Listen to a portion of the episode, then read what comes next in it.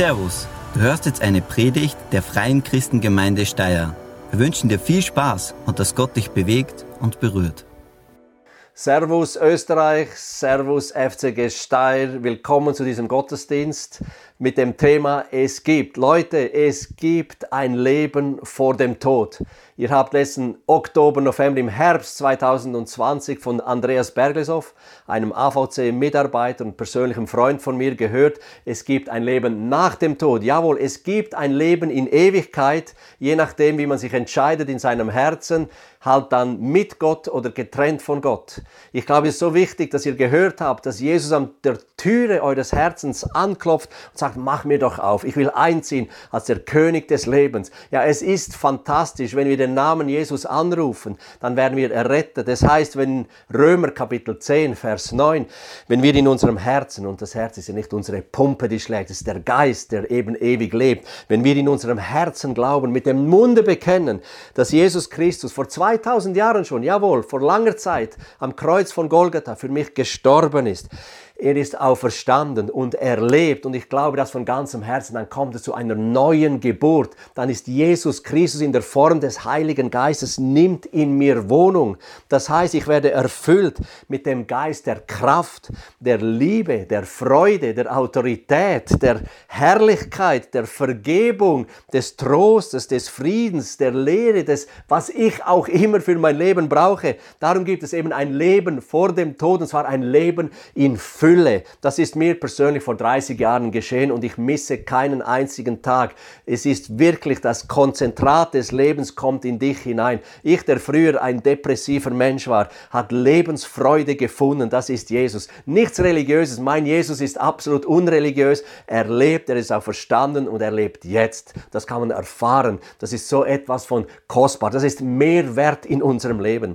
Und das haben die Jünger von Jesus nämlich auch erlebt. Ich meine, dem sind sind ja zum Teil Tausende bis zu Zehntausend Menschen nachgefolgt. Seine zwölf Jünger haben ihn Tag und Nacht miterlebt, haben gesehen, die Kranken werden gesund, Lahme gehen, Taube hören, äh, äh, Blinde sehen, äh, zu früh Verstorbene kommen zurück ins Leben. Und natürlich haben die Jünger miteinander gesprochen und gesagt, hey, was ist der Trick? Was ist der Trick? Was ist das Konzentrat von, von seinem Leben? Wieso hat er so viel Leben? Und sie kommen kommen und zusammen diskutieren miteinander und der eine sagt, also mir fällt auf, wenn wir morgens aufstehen, dann ist er schon weg. Er ist mit Vater beten. Äh, abends, wenn wir zu Bett gehen, sagt er, ich gehe noch auf den Berg, um mit Vater Zeit zu verbringen, um mit ihm zu beten. Und wenn wir tagsüber durch Galiläa ziehen, dann sagt er, ich gehe schnell mal einen Steinwurf entfernt Beten zieht schon mal weiter. Es muss offenbar, das Konzentrat des Lebens muss aus der Beziehung mit seinem Vater im Himmel kommen und aus dem Gebet. Und es ist nicht nur logisch, dass einer dann kommt und sagt, Jesus, lehre uns bitte beten, denn das, was du hast, das wollen wir auch. Und Jesus nimmt die Jungs zur Seite und sagt, okay, ich lehre euch das Vaterunser. Und er kommt und er sagt in Lukas Kapitel 11, Betet so, Vater unser im Himmel, geheiligt werde dein Name, dein Reich komme, das, was jetzt im Himmel ist, das soll jetzt durch unsere Gebete hier auf Erden stattfinden. Der Geist Gottes soll und muss Raum bekommen. Das sollt ihr beten, das Vater unser, dein Wille geschehe, dein Reich komme, wie im Himmel, so auf Erden hier, heute, im 21. Jahrhundert, das ist möglich, das ist keine Theorie, das ist Facts. Auf dieser Welt haben wir Erweckung, auf dieser Welt haben wir täglich zwei, drei bis 400.000 Menschen, die zum Glauben an Jesus Christus kommen. Möchtest du in sein, möchtest du en vogue sein, dann musst du auf diesen Jesus aufspringen und mit ihm dein Leben teilen, dann bist du in, dann gehörst du definitiv zur schnellst wachsenden Minderheit auf dieser Welt. Das sind die von neuem geborenen Menschen, in denen der Christus mit seinem Geist Wohnung nimmt. Und dann sagt Jesus, wenn ihr dann wollt ein Leben haben, das erfüllt ist von Kraft, dann betet tagtäglich das Vater unser. Ich glaube, das Vater unser beinhaltet als Grundlagengebet alles, was du als Mensch für dein Leben brauchst und was Gott von dir will. Da ist alles drin. Und dann sagt aber Jesus, wenn du aber effizient wenn du effizient beten willst, dann bete so, wie ich es dir erkläre in Lukas 11. Und dann nimmt Jesus die Geschichte von diesem Mann, der um Mitternacht einen Freund zu Besuch bekommt. Und natürlich, man tischt dann alles auf, was man hat in dieser Kultur damals. Nur hatte der nichts. Also geht er zum Nachbar, klopft an die Tür und sagt, du, ich habe Besuch bekommen, gib mir doch ein paar Brote. Und der andere um Mitternacht ruft von drinnen nach draußen, hey, lass mich in Ruhe, meine Kinder sind schon bei mir im Bett, die Tür ist verschlossen, ich kann jetzt nicht aufstehen. Und dann sagt Jesus, wenn ihr effizient sein wollt im Gebet, und Gebet ist eben, dann kommt sein Reich, dann kommt seine Fülle, dann kommt seine Kraft, dann kommt seine Herrlichkeit. Wenn ihr effizient sein wollt im Gebet, dann betet so wie in Lukas Kapitel 11, Vers 8 beschrieben. Ich sage euch, sagt Jesus, ich sage euch, er wird es schließlich, also der Nachbar, der nicht aufstehen wollte, er wird es schließlich doch tun, wenn nicht deshalb, weil der andere mit ihm befreundet ist, dann doch bestimmt, weil er ihm keine Ruhe lässt. Er wird aufstehen und ihm alles geben, was er braucht. Leute, äh, wenn man dranbleibt, klopft und klopft, bis die Tür aufgeht, dann wirst du bekommen, sagt Jesus, was du brauchst. Vielleicht nicht immer, was du willst, aber hundertprozentig, was du brauchst. Es braucht eine gewisse Hartnäckigkeit. Und das Wort, das Jesus gebraucht für un für unanständig und ständig anklopfen ist das hebräische Wort Chuspa. Und das Wort Chuspa übersetzt auf Deutsch heißt so viel wie unverfroren, in Unverfrorenheit beten, in Hartnäckigkeit beten, in Vermessenheit beten, in Unanständigkeit beten, einfordernd beten. Das heißt sogar in schamloser Courage beten. Das ist eine Art und Weise, wo Jesus sagt, wenn ihr so betet, ich sage euch, ich garantiere euch, ich stelle mich zu deinen Gebeten. Du wirst so etwas von effizient sein. Ich arbeite jetzt seit 20 Jahren bald für AVC Aktion für verfolgte Christen und Notleidende.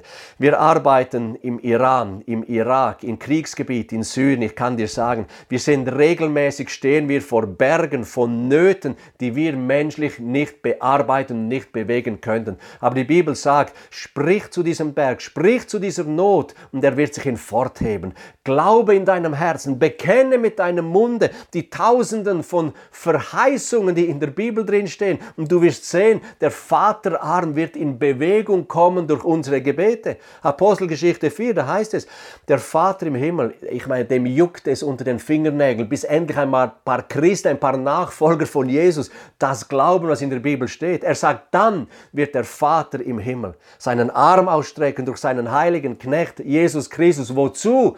Zu Heilungen und zu Zeichen und zu Wunden. Und so sollen wir beten. Und ich glaube, Gebet äh, ist etwas und Glaube ist etwas, was immer Hände, Fuß und Mund haben soll. Wenn wir wollen sehen, dass unsere Gebete effizient sind, müssen wir immer im Hinterkopf, wenn wir beten und glauben, denken, wie kann ich das praktisch umsetzen? Jesus, zeig mir, wie das praktisch geht. Mitarbeiter von uns haben mir das vorgemacht, haben uns das gezeigt. Das sind zum Beispiel in Indien, musst du dir vorstellen, wegen dem Lockdown sind Hunderttausende von Gastarbeitern, von Tagelöhnern, die sind gezwungen worden, in ihrem Quartier zu bleiben, abgeschottet, von der Polizei abgeriegelt. Wer heute nicht arbeitet, der verdient heute nichts. Wer heute nichts verdient, der isst heute nichts. Und die haben keine Reserven zu Hause. Iss mal ein paar Tage nichts und deine Kinder nichts, dann ist die Verzweiflung riesig. Und so sind Hunderttausende von Tagelöhnern von den Städten mit den Zügen in das Land unterwegs, versuchen bei ihren Familien zu Hause als Selbstversorger über die Runde zu kommen. Und jetzt ist so ein Mitarbeiter von uns, ist in einem Zug unterwegs, er spricht mit den Leuten, er findet heraus, dass sie 1500 Tagelöhner seit zwei Tagen im Zug unterwegs, ohne Essen und müssen nochmals zwei Tage im Zug ohne Essen unterwegs zu sein. Und er fängt an zu beten, sagt Jesus, wie kann ich denen helfen? Heiliger Geist, gib mir Ideen, ich habe keinen blassen Schimmer, ich habe null Plan, wie ich denen helfen könnte. Und dann kommt eben der Geist Gottes und gibt dir den Plan, die Strategie vom Himmel Und er erinnert sich, in der nächsten Stadt, wo der Zug halten wird, in vier Stunden, da ist eine befreundete Gemeinde, eine Kirche. Er ruft den Pastor an und sagt, Pastor, ich komme mit 1500 Tagelöhnern in vier Stunden in diesem Bahnhof an. Du hast vier Stunden Zeit, um bei den Behörden eine Bewilligung einzuholen, um 1500 Essensrationen innerhalb 15 Minuten zu verteilen. Das seht ihr hier auf diesen Bildern. Das Wunder ist natürlich nicht nur die 1500 äh, Rationen, sondern dass du in Indien, das ist ja fast schon das achte Weltwunder, innerhalb von vier Stunden von den Behörden die Bewilligung bekommst. Und effektiv in 15 Minuten verteilen sie 1500 Essensrationen und der Zug fährt weiter. Und dann konnte er während der nächsten zwei Tagen von Waggon zu Waggon gehen und den Menschen die praktische, die unreligiöse, die knackige Liebe Gottes präsentieren. Er konnte für sie beten und viele Menschen haben haben ihre Leben Jesus anvertraut. Was Millionen von Göttern diesen Menschen nicht helfen konnte, das konnte der einzig wahrhaftige, der lebendige Gott, der Vater, der Sohn, der Heilige Geist, diesen Indern helfen. Ein anderer Freund von mir im Südsudan in Afrika, die beten für ein Dorf, wollen den Menschen von Christus, von der Liebe Gottes erzählen. Sie werden verjagt, sie müssen fliehen. Dann fangen sie an, monatelang auf dieses Dorf im Gebet einzuwirken. Ja, sie, sie klopfen im Gebet dieses Dorf quasi windelweich. Und dieses muslimische Dorf, wo viele Animisten drin sind, die Angst haben von ihrem Götter, von ihrem Geisterglauben, den Geistern opfern, unter dieser ständigen Angst sind, fangen sich auf anzutun. Und er macht sich mit seinem Team unterwegs mit Fahrzeugen und will in diesen Busch rausfahren. Dann ist ein großer Regen und sie stecken dann in diesem Schlammloch fest.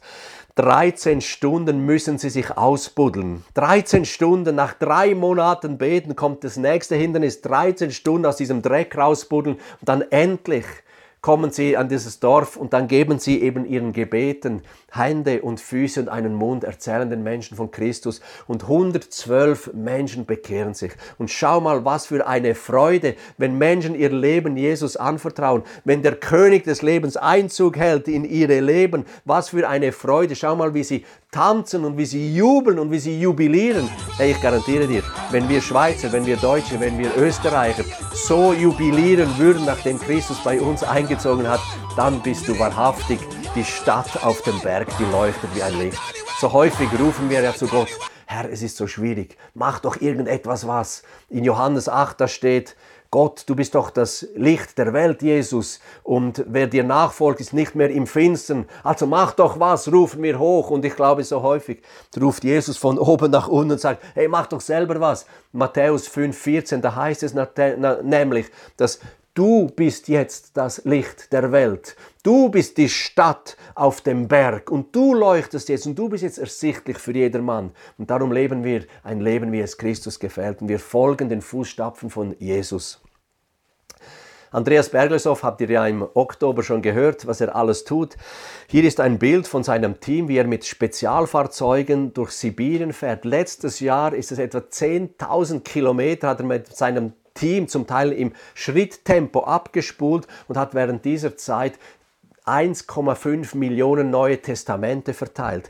Seine Vorfahren sind zu Zarenzeiten mit Pferd und Kutschen dieselbe Strecke 10.000 Kilometer abgelatscht, haben auf dem einen Schlitten die Kinder gehabt mit den Esswaren, mit den Kleidern und auf dem anderen Schlitten die neuen Testamente. Und heute machen sie das mit Spezialfahrzeugen. Das ist Glaube, das ist Gebet mit Hand und mit Fuß und mit Mund. Das ist das, wie wir es leben sollen. Mir gefällt eine Geschichte ganz besonders, wie Glaube, Gebet eben Hand, Fuß und Mund bekommt. Das ist die Geschichte von Markus Kapitel 2.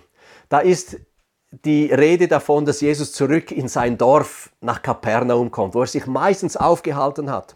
Er kommt nach Kapernaum und natürlich, wenn der Wundertäter unterwegs ist, dann folgen ihm viele Menschen, oft Hunderte, ab und zu Tausende bis Zehntausend. Und natürlich, wenn Jesus irgendwo predigt, dann ist es so, dann heischt jeder nach seinen Worten, dann lauscht man, was er von seinem Munde gibt. Und er ist in diesem Haus da und er predigt. Und das Haus ist ragelvoll, die Türen sind verschlossen, Hunderte von Menschen sind um das Haus herum. Und dann hat es hier einige Freunde, die sagen, die haben einen Freund, der ist lahm. Und äh, natürlich haben sie für den schon gebetet, lang gebetet und nichts hat sich getan. Und jetzt hören sie, der Wundertäter ist zurück in der Stadt.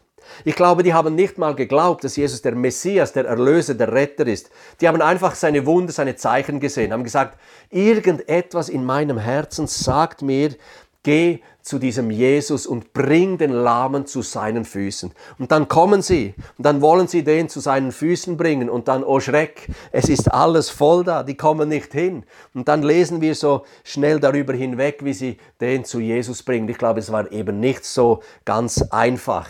Das sind Leute gewesen, die wollten hören, was dieser Jesus sagt. Und ich glaube, die Leute da haben diese Freunde, haben die Stärksten genommen, vorausgeschickt und die haben die am Kragen gepackt, auf die Seite gerissen, haben eine Schneise gebaut. Die haben nicht gesagt, Könntest du ein bisschen links gehen? Könntest du ein bisschen rechts gehen? Würden Sie bitte eine Rettungsgasse für unseren Freund bilden, der da lahm ist? Nee, das ging mit Zetter und Mordio unterwegs. Die, die sind da mit Anlauf gekommen, mit der Bahre denen in die Rippen hineingestoßen. Die haben geflucht, die haben geschumpfen und endlich waren sie vor der Türe, haben die Türe verschlossen. Was macht man? Eben, man betet. Jesus, was ist das Nächste? Okay, wenn die Tür verschlossen ist, ab aufs Dach, den binden sie fest, ab aufs Dach, auf dem Dach. Und jetzt, was machen wir jetzt? Schon wieder ein Hindernis. Nein, mit Jesus gibt es keine Hindernisse. Dann fangen sie an, das Dach abzudecken und hauen ein Loch in die Decke, zerstören das Haus und lassen diesen Lahmen vor die Füße von Jesus. Und Jesus sagt, deine Sünden sind dir vergeben und dein Körper ist geheilt, deine Lahmheit ist weg. Nimm deine Bahre, Geh in die Welt, erzähl den Menschen, sei ein Licht für alle anderen, damit sie zu mir kommen ans Vaterherz und gesund werden. Jetzt stell dir mal vor, also so plastisch, ganz praktisch, du hast ein neues Häuschen, hast eine große Hypothek drauf. Du bist mit Jesus bei dir im Wohnzimmer und noch einige Freunde sind da. Es ist Erweckung in dir, bei dir in der Hütte. Alle wollen zu dir kommen, aber das Haus ist voll. Aber da gibt es Menschen, die haben dermaßen einen Hunger und Durst nach Gott. Die steigen dir aufs Dach, decken deine Ziegel ab, nehmen ein paar Vorschlaghämmer und bauen, hauen ein Loch in die Decke, damit sie zu deinem Jesus kommen. Hey, das wäre doch etwas, wo absolut frech, ja schamlos, ja, ja hartnäckig, ja, ja vermessen, ja unverfroren ist. Aber hat nicht Jesus gesagt, wenn ihr zum Ziel kommen wollt, wenn ihr wollt, dass mein Reich kommt, wie im Himmel, so auf Erden, wenn ihr wollt, dass mein Leben durchbricht in tote Situationen, dann müsst ihr unverschämt, dann müsst ihr schamlos beten, dann müsst ihr als im Geiste Gewalttätige die vorbereitenden Werke des Himmels auf Erden runterreißen. Dann müsst ihr zu den Bergen der Unmöglichkeit sprechen und sie werden sich hinwegheben. Ich erzähle euch diese Geschichte aus folgendem Grund. Wir arbeiten ja in Syrien in einem Kriegsgebiet. Die Not ist riesig. Der IS hat dermaßen Schlimmes angestellt.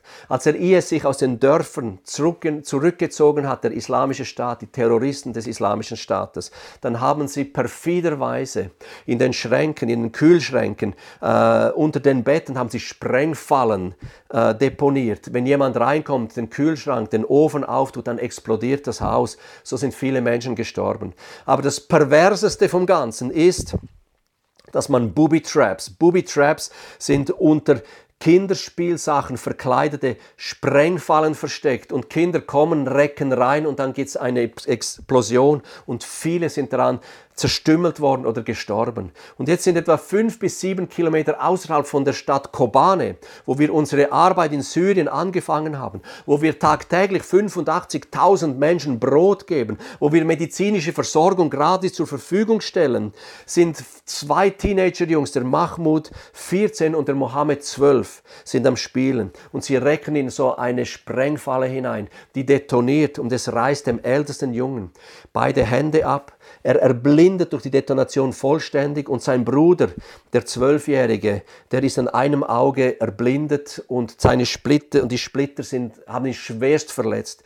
Diese Mutter hat vor zwei Jahren durch den IS ihren Mann verloren. Sie ist jetzt drauf und dran, ihre beiden Jungs zu verlieren. Und in ihrer Verzweiflung schreit sie und sucht nach Hilfe, läuft in ihrem Trauma da in der Stadt umher, im Dorf umher, sagt, wer kann mir helfen, wer kann mir helfen? Und die Leute im Dorf, die Muslime im Dorf sagen ihr, wenn dir jemand hilft, dann sind es die Christen in der Kirche in Kobane. Und dann macht sie sich Sonntagabends um 6 Uhr die ganze Nacht durch auf den Weg. Es ist IS-Gebiet da. Macht sich auf den Weg, kommt Montagmorgen um 6 Uhr bei uns vor die Kirche, klopft an, erzählt die Situation. Unsere Leute sehen die Notwendigkeit, fahren mit der Ambulanz ins Dorf und merken, wenn diese beiden Jungs nicht schnell medizinische Hilfe bekommen, dann ist es aus mit ihnen, dann werden die sterben.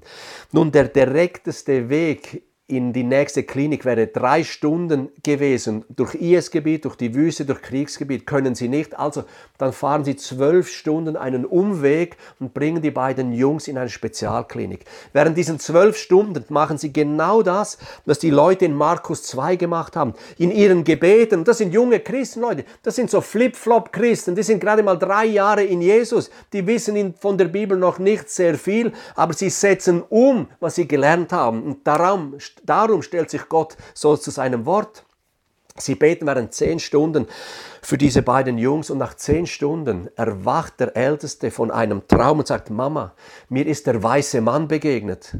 Und die Mutter auch in der Ambulanz sitzt und sagt, kennst du ihn? Sagt, nein Mutter, ich kenne ihn nicht, ist kein Araber, ist keiner von hier. Und dann sagt die Mutter, hat er was gesagt? Der Mahmoud sagt, ja, er hat gesagt, wenn jemand dir das Augenlicht zurückgeben kann, dann bin ich das Issa. Issa al-Masih, Jesus der Messias, Jesus der Retter, Jesus der Wundertäter, Jesus der König aller Könige, Jesus der unsichtbare Gott, der heute lebt und morgen lebt und in alle Ewigkeit lebt. Wenn jemand dir helfen kann, bin ich, Jesus Christus das. Und dann nach zwei Stunden später kommen sie in der Spezialklinik an. Und zufälligerweise, ich sage dem Management by Heaven, ist per Zufall einmal im Jahr während einer Woche ein russischer Augenspezialist da und der operiert die beiden Jungs. Dem Ältesten kann er die völlig erblindeten Augen kann er ein Auge retten, der sieht jetzt 30 Prozent, der zweite Junge sieht 60 Prozent. Was wäre geschehen, Leute? Was wäre geschehen, wenn diese nicht gebetet hätten und ihren Gebeten Taten folgen hätten lassen? Dann wäre sein Reich nämlich nicht gekommen, weil das funktioniert eben so, weil unser Gott ist kein egozentrischer Diktator, der von sich aus irgendetwas macht. Jesus sagt, nein, ich bin das Haupt und ihr seid der Leib, ihr seid meine Hände, ihr seid meine Füße, ihr seid meinen Mund. Ich gebe euch Befehl und ihr handelt und dann werden die Menschen erkennen nach eurem Handeln, nach eurer Liebe, dass es da einen unsichtbaren, aber lebendigen und liebevollen Gott und Erlöser gibt. Das ist das, was Jesus von uns will. Und ich hoffe, dass du das begreifst. Wenn du willst sehen, dass die Herrlichkeit in dein Leben reinbricht, dann mach, was Jesus gesagt hat. Sei gehorsam in deinen Gebeten. Versuche herauszufinden, wie du die Gebete auf den Boden bringen könntest. Dann hat dein Gebet Autorität und Vollmacht auf dieser Welt etwas zu verändern. Der König David, ein Mann aus dem Alten Testament, der war schon zum König gesalbt, wurde aber aus Neid vom König Saul verfolgt. Hunderte von Soldaten haben den David und seine Männer verfolgt. Sie wollten ihm den Gar ausmachen. Und der David flieht in die Wüste Israels, in das Tal Engedi und versteckt sich da in den Höhlen. Und er leidet unter Todesangst. Wenn jemand dir das Leben nehmen will, dann hat man Angst. Und dann hör mal das Gebet, das König David gesprochen hat. Das war nicht etwas religiöses, niedergesäuseltes, das kam tiefst vom Herzen. Und Dinge, die tiefst aus dem Herzen kommen, wo wir mit Christus verbunden sind, da gibt es immer eine Reaktion vom Himmel. In Psalm Kapitel 18, Vers 7, da sagt der David von sich, in meiner tiefen Not rief ich zum Herrn, laut schrie ich um Hilfe zu meinem Gott. Und dann heißt es, in seinem heiligen Tempel hörte er meine Stimme, dort erreichte ihn mein Hilfeschrei. Ja, Gott hört auch deine Gedanken, dein Flüstern. Aber ab und zu ist es wichtig zu wissen, wenn wir zu Gott schreien, er hört es in seinem heiligen Ort, in seinem Tempel auf dem Berge des Herrn, wo er lebt und wo er ist. Dann heißt es, da ging, nachdem er gehört hat, da ging ein Grollen und Beben durch die Erde. Erdstöße erschütterten die Fundamente der Berge. Sie erzitterten und erbebten, denn der Herr geriet in Zorn. Rauch quoll aus seiner Nase. Verzehrendes Feuer loderte aus seinem Mund. Glühende Kohlen brachen hervor. Dann neigte der Herr den Himmel und fuhr herab. Und das ist geschehen, als diese jungen Christen drei zusammen zehn Stunden gebetet haben, die Ungerechtigkeit zum Himmel geschrien haben, dann hat plötzlich der Himmel sich geneigt. Der Vater kam nieder und Jesus hat sich diesen beiden Jungs gezeigt. 2017, da hatten wir so eine Situation, wo wir auch zum Himmel schreien mussten. Die IS-besetzte Stadt Raqqa wurde bombardiert von den alliierten Kräften. An einem Tag kommen 10.000, am nächsten Tag 30, am dritten Tag 50.000 Flüchtlinge kommen aus einem Strom aus der Stadt heraus. Unsere Leute in diesem Hospital, in der fahrbaren Klinik, gehen gerade in die andere Richtung. Sie gehen zu den Leuten, geben ihnen Hilfe, medizinische Versorgung. Aber der Ansturm war dermaßen groß, dass nach drei Tagen waren alle Medikamente aufgebraucht. Medikamente für einen ganzen Monat. Und dann rufen unsere Ärzte an. Das sind fünf Ärzte.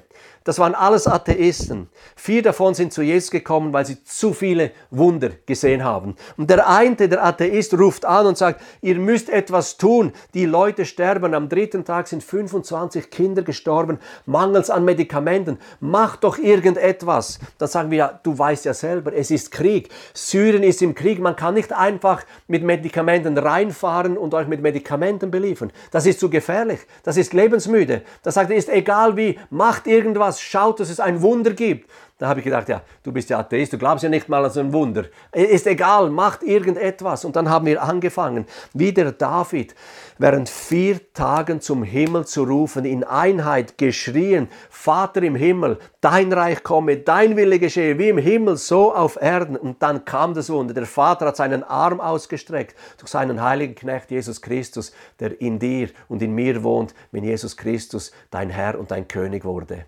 Das Wunder war geschehen, indem das plötzlich plötzlich mehrere Helikopter reinfliegen und die landen da bei unserem Hospitainer.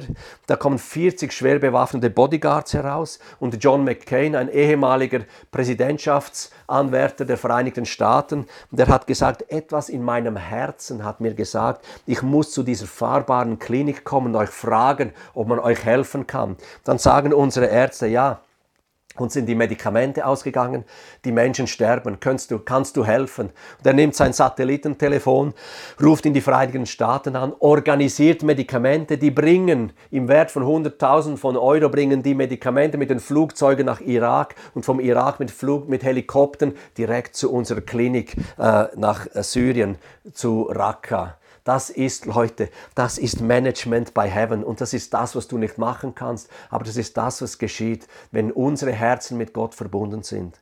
Es heißt im 1. Korinther 6, 17, wer dem Herrn anhängt, ist ein Geist mit ihm. Wer dem Herrn anhängt, ist ein Geist mit ihm. Dann bist du eins mit dem Wundertäter. Dann bist du eins mit dem, der von sich sagt, ich bin der Weg und die Wahrheit und das Leben. Ich garantiere dir, ich habe es x-mal, ich habe es hunderte Male gesehen, dass wenn die Realität schwierig ist, wenn die Realität unmöglich ist, die Wahrheit wird immer Obhand nehmen. Die Wahrheit wird immer über der Realität siegen. Die Frage ist nur, glauben wir es oder glauben glauben wir es nicht. Ich habe mich entschieden, das Bedienungsanleitungsbuch für das Leben fest in meinem Herzen zu tragen, dies in meinem Herzen zu glauben, mit meinem Munde zu beten, auszusprechen. Die Bibel sagt, jedes Wort, das von Gott kommt und ausgeht, kehrt nicht leer zurück, sondern tut, wozu es berufen ist. Und das möchte ich dir auch heute Morgen zusprechen oder heute Abend, wenn auch immer du das siehst.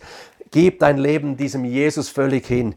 Ernähre dich vom Wort Gottes. Denke darüber nach, meditiere und dann bete das Wort Gottes und erwarte, dass es eintreffen wird. Und wenn es in einer Stunde nicht kommt, dann sage, dann muss es morgen kommen. Wenn es morgen nicht kommt, dann sage Jesus, jetzt habe ich schon zwei Tage gebetet. Wo ist die Gebetserhörung? Bleibe in einer erwartenden Haltung. Du wirst sehen, der Himmel wird reinbrechen, wie er bei David reingebrochen ist, wie er in Syrien reingebrochen ist, wie er bei diesen beiden Jungs bei Mahmud, und Mohammed hereingebrochen ist.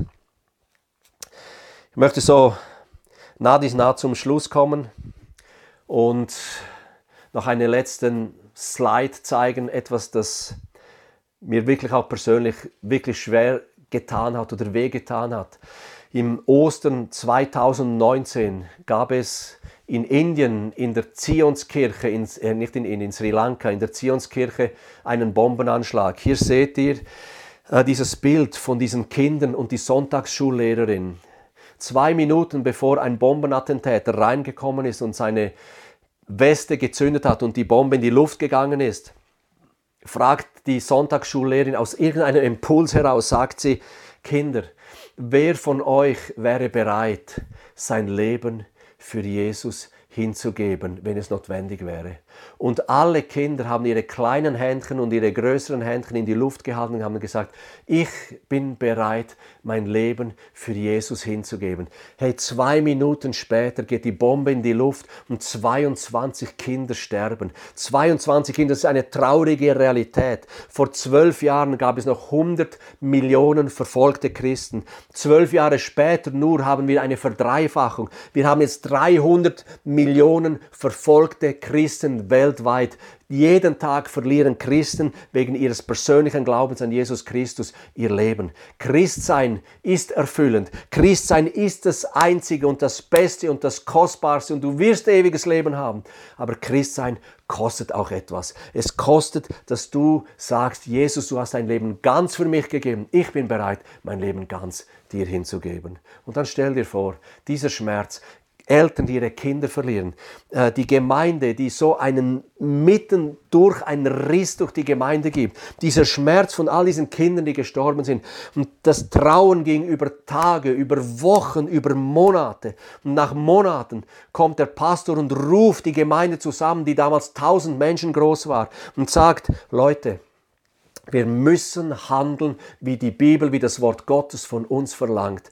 Wir wollen unsere Feinde segnen. Wir wollen für die, die uns verfolgen, die uns Schmerzen zugefügt haben, wir wollen für sie beten und wir wollen nach unserem Vorbild von Jesus Christus, wie er es am Kreuz von Golgatha gemacht hat, wollen wir ihnen vergeben. Jesus hat gesagt, Vater, vergib ihnen, denn sie wissen nicht, was sie tun, als er ans Kreuz von Golgatha genagelt wurde. Und nach diesem Vorbild handeln wir. Und dann haben sie ihren Teil getan. Sie haben ihr Promille an Gehorsam investiert, haben denen vergeben. Und aus der Vergebung heraus hat sich der Himmel geneigt und Erweckung ist in die Zionskirche hereingebrochen. Ein Jahr später hat diese Zionskirche in Sri Lanka nicht 1000, sondern 3000 Mitglieder. Übernatürlich führt der Geist Gottes der Gemeinde hinzu. Wieso? Weil sie haben geglaubt, sie waren gehorsam, sie haben ihrem Glauben, ihren Gebeten Hand und Fuß und Mund gegeben. Sein Reich ist gekommen, ist hineingebrochen. Und das ist das, was ich meine. Es gibt ein Leben vor dem Tod. Ja, es gibt eins nach dem Tod, aber es gibt ein Leben in Fülle vor dem Tod. Und das geht nur, wenn du dein Leben ganz diesem Christus, der Quelle des lebendigen Wassers, voll hingibst. Das wünsche ich dir von ganzem Herzen. Mach keine halben Sachen mit Jesus. Ich lebe mit Jesus seit 30 Jahren, seit 20 Jahren in der Mission. Ich habe gesehen, wie die Lahmen gehen, die Blinden Blinden sehen, die Tauben hören. Ich habe in meinen eigenen Augen gesehen, wie ein ertrunkenes Kind, das ich aus dem Pool herausgefischt habe, das von einer Ärztin als tot erklärt wurde, nach Gebet zurück ins Leben gekommen ist. Das kann ich als Mensch nicht machen. Aber der Christus in dir und durch dich, der tut das bis ins heutige Zeitalter hinein. Er ist auferstanden und er lebt heute, jetzt und in alle Ewigkeit. Schließ dich diesem Leben an. Ich segne dich. Ich wünsche dir alles Gute und viel Freude Freude mit unserem König der Könige, mit dem Vater, mit dem Sohn, mit dem Heiligen Geist. Amen, Amen, Amen und Servus Österreich. Vielen Dank fürs Zuhören. Wir hoffen, dass dir diese Predigt weitergeholfen hat. Wenn du mehr über uns wissen willst oder Fragen an uns hast, besuche unseren Gottesdienst in Steyr und schau auf www.fcg-steyr.at vorbei. Wir freuen uns auf dich.